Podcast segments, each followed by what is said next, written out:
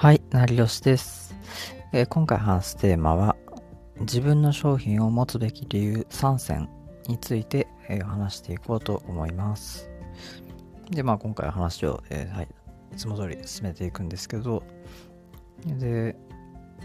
まあ普段、えっ、と、朝に、えっ、と、配信をやってるんですけど、今回ちょっと、まあ僕の方で、え体調がちょっといまいちだったので、まあ、少し時間帯をちょっと変えたりとか、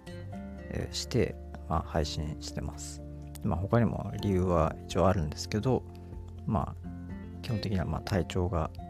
まあ、あまり良くなかったっていうのが理由です。で、はい、え本題に入っていきます。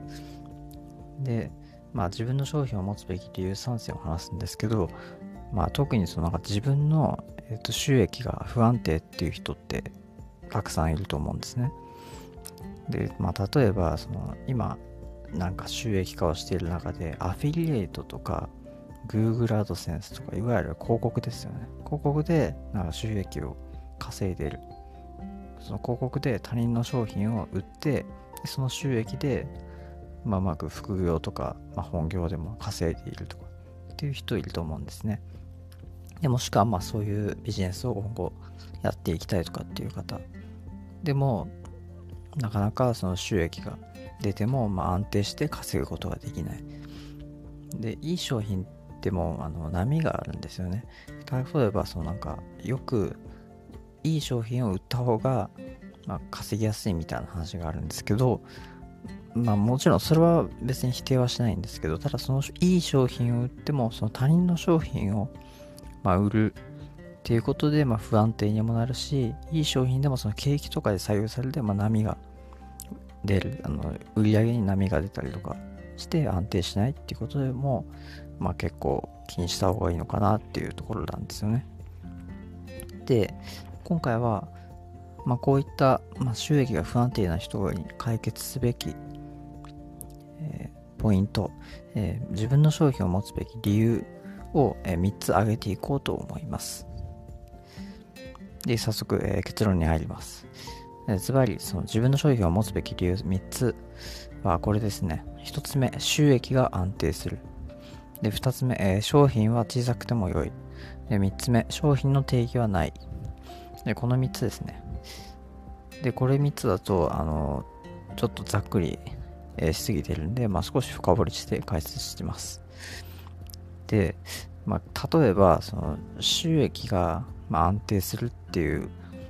ことですね。まずその一つ目、収益が安定するということに関しては、その景気に流されにくいっていうことですよね。自分の商品を、え持つと、え景気にま流せやすく収益が安定しやすいんですね。例えば、その何か、まあ、1個季節の商品とかを、まあえー、アフィリエイトとかで、まあ、稼ぐ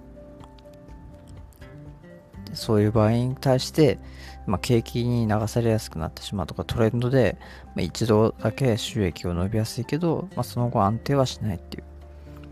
えー、場合はあると思うんですね。で、まあ他人の商品を売るより自分の商品を売った方が実は安定あのしやすいっていう傾向があるんですよね。なんでかっていうと、その他人の商品の、まあ、えー、そのスペックとかがその他人の都合で変わってしまって、自分もそれに合わせて商品の売り方を変えていかないといけないっていうことになるんですよね。だから他人の商品を売ることは不安定になりやすい。しかし自分の商品は自分のの都合で商品の品質とかをコントロールすることができるので、まあ、安定しやすい景気に流されにくいっていうところですね。で、2つ目、えー、商品は小さくても良い。で、小さくてもいいっていうのは、まあ、例えば500円のそのノート有料ノートの販売とかですね。まあ、ノートっていうプラットフォームでその500円、まあ、ワンコインの、まあ、商品、まあ、何か情報とかをまとめたノートとかをま売るとか、まあ、そういうことを結構やってる人は多いと思うんですけど、まあ、これってまあ自分の商品ですよね、そのノート。で、例えばまあその何か稼ぐコツとかをまとめたノウハウ系のノートとかを500円で売るとか、でこういったことをやってる人は結構多くて、まあ、こういった、まあ、商品、小さいですよね。小さい商品なんですけど、ただ、まあ、これ、これであの小さい部分サクッとそう短期間で、作ることができる。自分の商品を作ることができる。なので、まあ、商品は、ま小さくてもでもその自分の商品として、販売し、まあ、売り入れさえすれば小さくても、売り上げは安定はしやすいですよね。で3つ目、えー、商品の定義はない。まあ、商品の定義っていうのはその例えば先ほどのようなノートとかじゃないといけないってわけじゃないんですよね。まあ、その商品とかってあ,、まあ、ある種サービスとかも結構言ったりとかして例えば SEO コンサルとかこれも商品ですよね。SEO の対策ができない人に対して、まあ、コンサルティングをするっていうサービスこれも商品ですよね。で例えば他にももっと言えば食器自分が作った食器を売るとかもうこれもサービス。で言ったって、まあ、商品になるわけですね。で普通に単純に食器を売るからまあこれも自分の商品にもなるわけですね。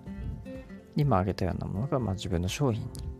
なってで自分の商品を売ることによって他人の都合に流されずに収益が安定することにつながるんですね。でなのでもう一回振り返ると、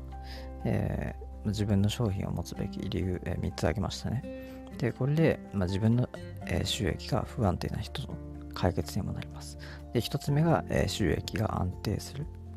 自分の商品を持つべき理由は収益が安定するからです。で、2つ目が、えー、商品は小さくても良い。で、3つ目が商品の定義はないということですね。で、この3つを、えーえー、押さえておいてほしいですね。この3つを、えがあるゆえにその自分の商品をぜひあの持って、ま、販売してほしいなというふうに僕は思っています。まあ、もしまだ自分の商品は特に持ってないとか作れてないなっていう人は本当小さくてもいいのでぜひ自分の商品をまず作って、まあ、売ることっていうのを目指していけば少し収益は安定していくんじゃないかなと思います。で今回はまあざっと、えー、商品を持つべき理由3選話してきたんですけどでもっと安定するビジネスを学びたいとかもっと安定して収益を生み出す方法とかを教えてほしいっていう場合は、えー、僕が以前にあの配信した、まあ、放送で Twitter を続けたい人が登録しないと損するメルマガっていう話をしたんですよね。でそちらでメルマガを紹介した話をするんで、でそちらで、まあ、あの紹介したメルマガに登録をあのしてください。そちらのメールマガは無料なので、別にすぐ、えー、まあ、1, 1, 分であのメールアドレス入れて登録すれば、そのノウハウっていうのを学べるんで、あぜひそちらも登録してください。すぐに終わるんで。で、今回の話は以上になります。最後までご視聴いただきありがとうございました。ではまた。